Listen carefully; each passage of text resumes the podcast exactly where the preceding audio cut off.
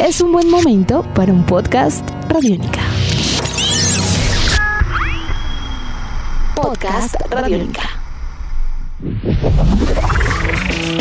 La magia de una buena conversación. Profe, buenas tardes, buenos días, saludos a toda la gente desde donde nos escuchen. Un placer siempre estar acá con ustedes. Una cita con el profe.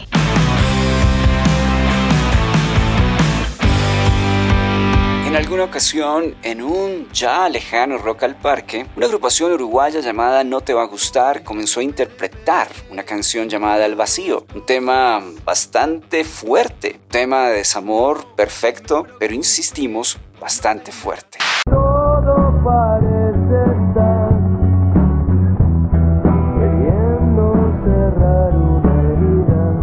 A partir de ese momento, la conexión de No Te Va a Gustar con Colombia creó una relación de amor bastante fuerte. No al vacío, todo lo contrario. Se crearon alas, se crearon sentimientos e insistimos, una conexión que daría como resultado una de las relaciones público-banda más interesantes de nuestro país. No te va a gustar Colombia, Colombia no te va a gustar. Hoy en una cita con el profe podcast Radiónica al Oído, vamos a presentar Luz, trabajo sonoro 2021 de esta gran agrupación uruguaya y tendremos nada más y nada menos que a su compositor, cantante y también guitarrista, Emiliano Branchiari. En comunicación desde algún lugar del sur del continente, a generar ese spoiler, y Bogotá, Colombia, vamos a presentar las historias de Luz, canción por canción y por supuesto lo que ha significado para Emiliano los procesos creativos en tiempos de pandemia. Sean ustedes bienvenidos y bienvenidas a una cita con el profe, podcast Radiónica. No te va a gustar, es la banda, pero sí te va a gustar y te va a encantar este podcast. Sean bienvenidos y bienvenidas. Esta es una cita con el profe. 5, 4, 3, 2, 1. Sean ustedes bienvenidos y bienvenidas al mejor y más feliz Salón del Mundo. Esta es la clase de Radiónica. Un fuerte abrazo para nuestros amigos y amigas de Canal Institucional. Y es un placer, sin lugar a dudas, saludarte, Emiliano. Es un placer, por supuesto, el poder presentar un nuevo disco de la banda para Colombia, sin lugar a dudas. Y la bienvenida es, en tus propias palabras, ¿cómo defines Luz? Este nuevo trabajo de No Te Va a Gustar. Bienvenido. Bueno, muchas gracias. El placer es mío de volver a conversar eh, con vos y, y bueno, poder reencontrarme de alguna manera con la gente en Colombia. Eh, y bueno, para mí Luz es, es un disco eh, diferente que nos encontró como a todo el mundo en un momento muy particular y, es además de, de, de, de lo que nos gustan las canciones, de lo que nos gustó el proceso fue el hecho de abrazarnos a algo, al no tener shows, poder poner toda nuestra creatividad y nuestro tiempo y nuestra energía en algo y, y, que eso nos guiara, porque realmente la incertidumbre laboral es para todos eh, es, es, algo que no es muy agradable, pero el hecho de poder eh, poner toda la energía en el disco, yo creo que, que, que, por eso se llama luz, también por cómo lo vivimos, por cómo disfrutamos el proceso, porque realmente nos extrañábamos, entonces el hecho de, de volver a convivir después de tanto tiempo fue para nosotros mágico. Voy a iniciar, vamos a presentar canción por canción algunas historias que ameriten algunos de los temas de, de luz y voy a empezar con algo que en Colombia llamamos ñoño, nerd, sí. de alguna manera u otra y es la siguiente. Eh, el álbum abre con La Rama. Y resulta que cuando yo escuché la canción, a mí me hizo recordar un libro de una escritora danesa llamada Jan Teller, que se llama Nada, que es la historia de un chico, de un joven, que de algún momento a otro se revela contra el mundo, contra su sociedad, y se queda encima en una rama de un árbol y no quiere Ajá. bajar, o sea, no quiere bajar. Entonces, cuando escucho yo la rama, yo digo, wow, o sea, me, me, hice esa asociación con un libro de una escritora contemporánea danesa, el caso de Jan Teller, y yo decía, esto es maravilloso, o sea, la rama, no me quiero bajar, o sea, aparece en el libro, aparece de alguna manera u otra en la canción. ¿Por qué deciden abrir con esta canción y qué quieres contar alrededor de este tema donde siento yo que existe de alguna manera u otra muchas preguntas y una rebeldía natural bastante especial? Sí, bueno, eh, decidimos abrir con el tema porque es un tema que tiene mucha fuerza, queríamos demostrar de, de, de la potencia que, traía en ciertos casos algunas canciones eh, y también despegarnos de lo que veníamos, que veníamos de, lo acústico, veníamos de, otras canciones y de, todo ese... Queríamos dar vuelta a la página, eh, entonces por eso decidimos empezar con una canción así, que básicamente lo que habla es que es de a veces las malas formas, el, que a veces no se acepta a quien piensa diferente, está lleno de, odiadores, sobre todo en las redes sociales. En este caso cuenta la historia particular de, un hater en especial con el que me topé en la vida real, no en las redes. Y, bueno, lo que, lo que él no sabe es que de algo negativo que me quiso transmitir terminó generando una canción. Entonces viene de ahí, de, de que bueno, de que hay un montón de gente que está intentando que otros no la pasen bien. Entonces eso realmente de estos tiempos es algo que no me gusta para nada. Bueno, eh, Emiliano, esto me llamó la atención porque La Rama como un animal y mi ausencia son tres canciones muy fuertes. O sea, son tres canciones y ya entiendo, pues por supuesto vienen ustedes de otras canciones que tiene como una versión sublime, con unos arreglos bastante cálidos y, eh, alrededor de la discografía No Te Va a Gustar. Y aparecen estas tres canciones. Yo, yo coloqué como un animal, arreglos, fuerza y, le coloqué un chulito los arreglos, los arreglos de vientos ahí me parecen excepcionales, como también en el caso de mi ausencia. Sí, yo creo que sí, que es, que es, como te digo, es lo que queríamos era, eh, bueno, hasta acá llegó la etapa acústica eh, de la banda, si bien quedó trunca porque obviamente nos quedaron shows por hacer, pero bueno, queríamos demostrar que estábamos en otro, en otro lugar, que estábamos volviendo a hacer la banda con energía y con adrenalina, y creo que en esas tres canciones, como decís, la hay, o sea, eh, hay adrenalina en la parte musical de la rama y mi ausencia, y en la letra en como un animal. Mi ausencia es, creo que la canción que más me gusta del álbum. Y bueno, es una, historia bastante común que nos ha pasado. ¿Cuántas veces hemos dicho, le escribo, no le escribo, no, no, no, no le tengo que escribir, no le tengo que escribir, no le tengo que escribir? Y terminás haciéndolo de una relación que, que, se terminó o que se está terminando. Viene un primer contraste que me llama la atención y es Josefina. Josefina es una canción hermosa, es una canción que tiene, que tiene luz. O sea, viene la fuerza y como que ¡pum! aparece el primer halo de luz poderoso. ¿Cómo defines Josefina? Sí, es una canción con una melodía muy luminosa, es una canción de amor a mi abuela materna que se, llama, se llama Vilma Josefina y nunca, nunca le gustó el nombre Josefina. A mí me, me, encanta el nombre. Este, entonces ella, yo me recuerdo de chico que no, no le gustaba que le, que le dijeran el segundo nombre, este, pero ahora que le hice la canción este, ya le gusta, le encanta su nombre ahora.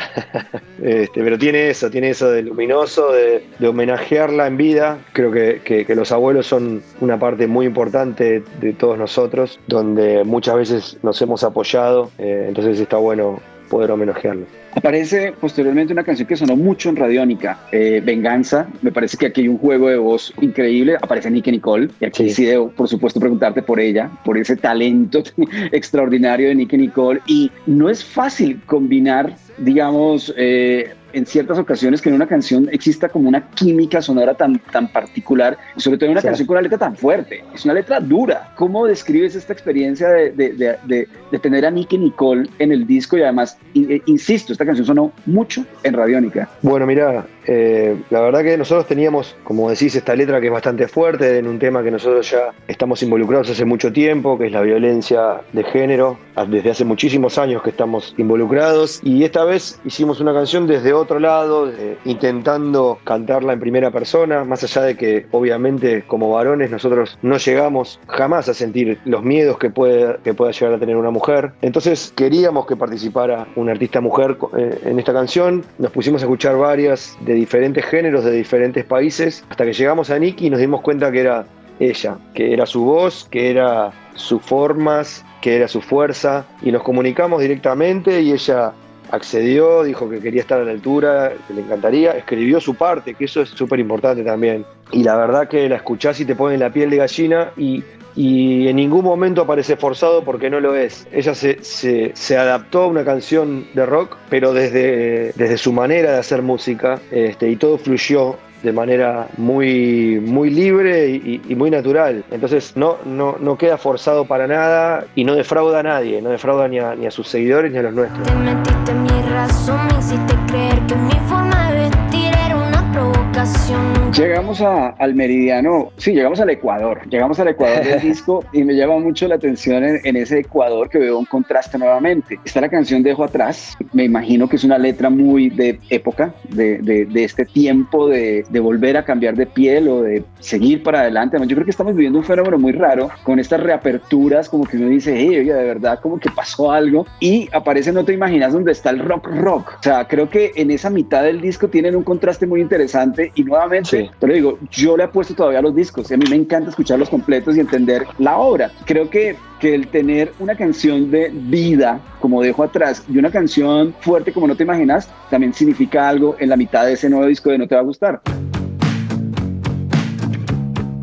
Sí, es la última del lado B y la primera del la última del lado A y la primera del lado B en el vinilo, que también se, se fabricó, está pensado como disco, este, más allá de que después la gente lo escucha como quiere, pero el orden tiene una razón. Dejo atrás es de esta camada de canciones, primera que compuse ya hace, hace bastante tiempo, hace un par de años, sin saber todo lo que se venía. Y, ahora cuando salió esa canción hay mucha gente que se siente identificada con ella, pero son esas cosas que se dan mágicamente. Y no te imaginas, es una canción con más fuerza, pero también luminosa, que le canto a mi hijo y que se le puede dedicar a cualquier persona que a uno le cambie el día con el solo hecho de verla. Es eso, es eso lo que, lo que, lo que quise transmitir y lo que quisimos transmitir todos, porque a todos nos pasa lo mismo. Todos encontramos a alguien en la vida que con el solo hecho de aparecer ya nos cambia el ánimo y, empezamos a, a, pasarla mejor. Emiliano Branchiari, no te va a gustar hoy con nosotros en la clase radiónica. La siguiente pregunta ya está concentrada en mi canción favorita del disco.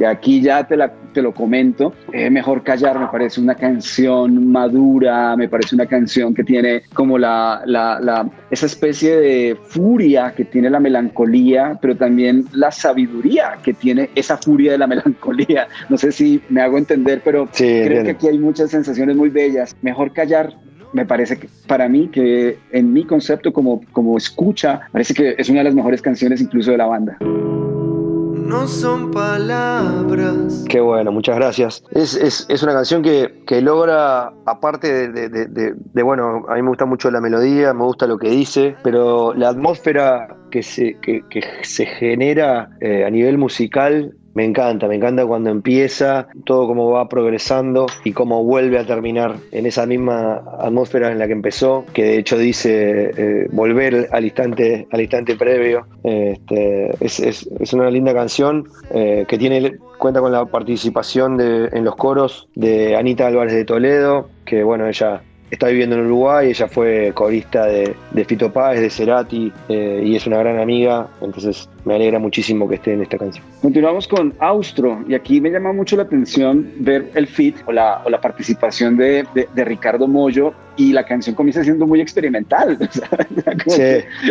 hay algo, uno dice, bueno, Mollo no imagina ya un acorde abierto, una distorsión, y de repente aparece como eh, eh, experimentaciones en la percusión, experimentaciones en el ritmo, como no, en ciertas texturas, pero es no te va a gustar con Ricardo Mollo. O sea, estamos hablando de un encuentro también muy soñado. Sí, la verdad que sí. Imagínate, nosotros eh, le tenemos una admiración enorme. Y esta canción realmente nos pidió que él participara. Nosotros todos los, invitados los elegimos de esa manera porque si no, imagínate, si fuera solamente por admiración, a Ricardo lo hubiéramos ya invitado en el primer disco porque empezamos haciendo canciones suyas. Y recién ahora hubo una canción que nos dijo acá tiene que estar Ricardo y la verdad que le queda muy bien, más allá de lo que vos decís, que es una canción bastante experimental incluso para nosotros, eh, es algo distinto, pero, pero le queda bárbara la canción. Y quiero rescatar que cuando vino a grabar, una, persona con tanta trayectoria eh, y con tantos años dentro de esto, aparte de haber convivido todo el día con nosotros, todo ese día con nosotros, con la mejor de las ondas, se sabía la canción de principio a fin, le había dedicado tiempo realmente a, la canción ajena, que eso es, habla de su grandeza. Eh, entonces, él se la sabía de principio a fin, grabó miles de tomas para que nosotros eligiéramos, eh, grabó, después agarró la guitarra, tocó un rato largo la guitarra. Eh, la verdad que habla de, lo grande que es y de cómo se toma la música y eso es eh, de lo mejor. Qué personaje tan bello, Ricardo Mollo. Y qué bandota, pero qué personaje, incluso cuando uno lo ve en el bios de Spinetta o que haya tocado con Cerati, siendo pues tan, digamos en algún momento dos bandos que no se podían encontrar, entre comillas, estamos hablando del siglo pasado. Qué personaje tan bello, Ricardo Mollo, y cómo suena de bien con ustedes. Bueno, quedan tres canciones y voy a ir con otra dupla. Y la dupla es Debbie, que es también rockera, fuerte. Es como volverle a recordar al que está escuchando el disco, hey, esto empezó duro. Y aparece una canción que me parece una crónica, con las ganas. Yo digo, esto es una crónica. Eh, quiero, emparentar esas dos canciones, Debí y Con las ganas. Debí haberme cuidado. Bueno, son dos canciones rockeras. Eh, Debí es un poco, es una canción que habla de pasar, pasar raya y empezar a, a vivir la vida. Hasta acá ya hicimos lo que hicimos. No se puede arreglar el pasado, si se puede ser mejores personas, si se puede aprender. Entonces es el momento de aplicar lo que aprendiste. Eh, habla de eso y después con las ganas, si bien no está directamente relacionado con el encierro, tiene que ver con una persona que no a, la, que no, uno no puede ver eh, y quisiera tenerla al lado, pero, pero eso no se da, que se dio muchísimo en, este, en estos tiempos, ¿no? Imagino que, que debe haber un montón de gente que se quiso ver, se quiso abrazar, se quiso tocar, quiso hacer el amor y no pudo. Bueno, Emiliano Branchiari, no te va a gustar. La última canción del disco es Yendo y yo acabo de entender ya algo. Ustedes han armado el disco como un LP, lado A y lado B, y afortunadamente lo escuché como si fuera un LP. Eh, la pregunta es la siguiente, Emiliano. Eh, la última canción siempre dice mucho de una banda, del disco de una banda. Te voy a dar ejemplos. La manera como Saúl Hernández de, Caifanes o Jaguares cierra sus discos, en el, caso de, de, Caifanes. Soda también era muy cuidadoso con la, esa último track del disco. Draco también, como que uno observa que, que la última canción, el mismo cuarteto de Nos, o sea, creo que cuando cuando uno encuentra una obra muy bien realizada, siempre la canción final trae alguna pista. Y yo en Yendo encuentro aún más experimentación que en Austro, encuentro cierto como un camino abierto, o sea, e, es otra canción completamente fascinante y quisiera preguntarte por supuesto sobre la ubicación de Yendo como último tema y, el, y qué significa para la banda precisamente que sea el cierre de Luz. Bueno, mira, es una canción súper distinta a lo que, a lo que estamos acostumbrados es re experimental en cuanto al audio, a los instrumentos, a, la forma de tocar, al aire que tiene. Eh, y a nosotros nos gusta terminar los discos en paz, o sea, que te deje esa sensación. Más allá de todo lo que haya pasado, que te deje, que te deje una, una grata sensación eh, en, el, corazón y en la cabeza. Y esta es una canción que habla de la muerte, de una persona que se va a morir, pero que, que no lo ve como algo oscuro. Que, que, lo, que, ve la parte luminosa del asunto y lo que ha vivido. Entonces viene, viene por ahí, de, no tener, de no tener miedo, es algo que nos va a pasar a todos en algún momento, tratar de vivir lo mejor posible y, e irnos lo más tranquilos posible, lo más liviano posible. Apreciado Emiliano, te tengo una pregunta y el cuestionario radiónica. Ya estamos terminando nuestro, nuestra nueva entrevista en la vida. Como esta entrevista que lo comenté tiene diferentes plataformas, esto es una entrevista que va para diferentes plataformas y muy seguramente existen personas que no conocen a No Te Va a Gustar. Y la pregunta es muy sencilla. ¿Qué ha significado Colombia precisamente para el proceso de la banda? ¿Qué ha significado Colombia como, además porque yo siento que esta, esta respuesta también puede tener algo de futuro, ¿qué significa Colombia precisamente para, para el proyecto, para ustedes? Porque siento que, que existe algo, una, una, una complicidad y un afecto muy especial entre No Te Va a Gustar y Colombia. Mira, con Colombia tenemos una, una, una relación muy súper especial, es un, es un lugar, es un país muy importante para nosotros y que casualmente, particularmente, creo que como creo que con Paraguay también nos, nos pasa, eh, es un país donde fuimos tarde, fuimos relativamente tarde, fuimos a un montón de lugares antes de, de, empezar a ir asiduamente a Colombia. O sea, nosotros empezamos a ir, creo que 2010 fue la primera vez y después en 2015 fue que empezamos a ir eh, con, con mayor asiduidad. Y se dio tan rápidamente un amor recíproco, pero rápido, ¿eh? que, al poco tiempo ya, estaba, ya había mucha gente viéndonos, eh, cantando del principio a fin, eh, cosa que no nos pasó en otros lugares. Siempre fue más lento todo, y esto fue como, como amor a primera vista, y creo que, que nos adoptaron enseguida y nosotros nos sentimos súper cómodos enseguida, ¿entendés? No, no sé explicarlo bien, pero en muchos otros lugares tuvimos que ir muchas veces para que se generara ese, ese contacto, ese, ese, ese lazo. Me parece que, con Colombia nos pasó inmediatamente. Entonces tengo esa sensación. Cada vez que, que, sabemos que vamos a ir a Colombia, pongo muy, muy contento. Bueno, vamos a terminar, Emiliano, con el cuestionario Radiónica. Son 10 preguntas rápidas de 10 respuestas rápidas. ¿Estás preparado? No, pero, pero intentaré no fallar. Muy bien, primera pregunta. ¿Disco favorito? Bueno, te voy a decir dos. Sticky Fingers de los Rolling Stones y te voy a decir Revolver de los Beatles. Pregunta número dos. ¿Comida favorita? La milanesas. Pregunta número tres. ¿Película favorita? Eternal Sunshine, Eterno Resplandor de una mente sin recuerdo. Pregunta número cuatro. ¿Qué te produce miedo? No, no sé, la soledad no elegida. Pregunta número cinco. ¿Qué es el amor? El amor es eh, el combustible para todo, para absolutamente todo. Eh, el amor es todo, si no hay amor, no hay nada. Pregunta número 6. Una canción para cantar en voz alta o a grito herido.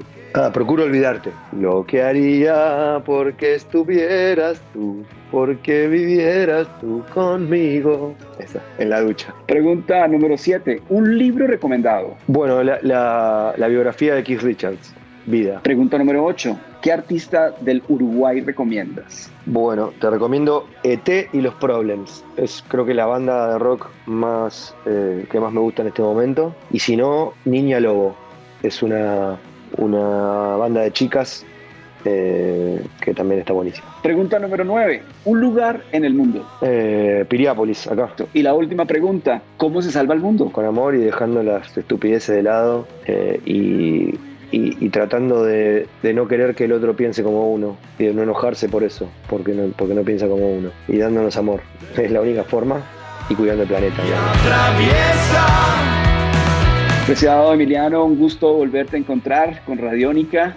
Eh, hay una historia bella, posiblemente el origen, el origen real, eh, en un país que te quiere mucho como lo es Colombia. Saluda a toda la banda, por favor, y la próxima vez ojalá sea eh, presencialmente, nos demos un abrazo y celebremos la vida como debe ser. Un abrazo y felicitaciones por Luz. Muchísimas gracias y ojalá que nos veamos pronto. En Radiónica creemos que les ha gustado esta conversación. Una cita con el profe, podcast Radiónica, al oído. Puedes escucharnos a través de radionica.rocks o en RTBC Play o en tu plataforma favorita. Hoy escuchamos a Emiliano Branchiari, compositor, cantante de No Te Va a Gustar. Estuvimos acompañándolos y acompañándolas. Jairo Rocha, el maestro de maestros en toda la producción de este espacio. Mi nombre es Álvaro González Villamarín, arroba profe astronauta. Aquí también salvamos el mundo.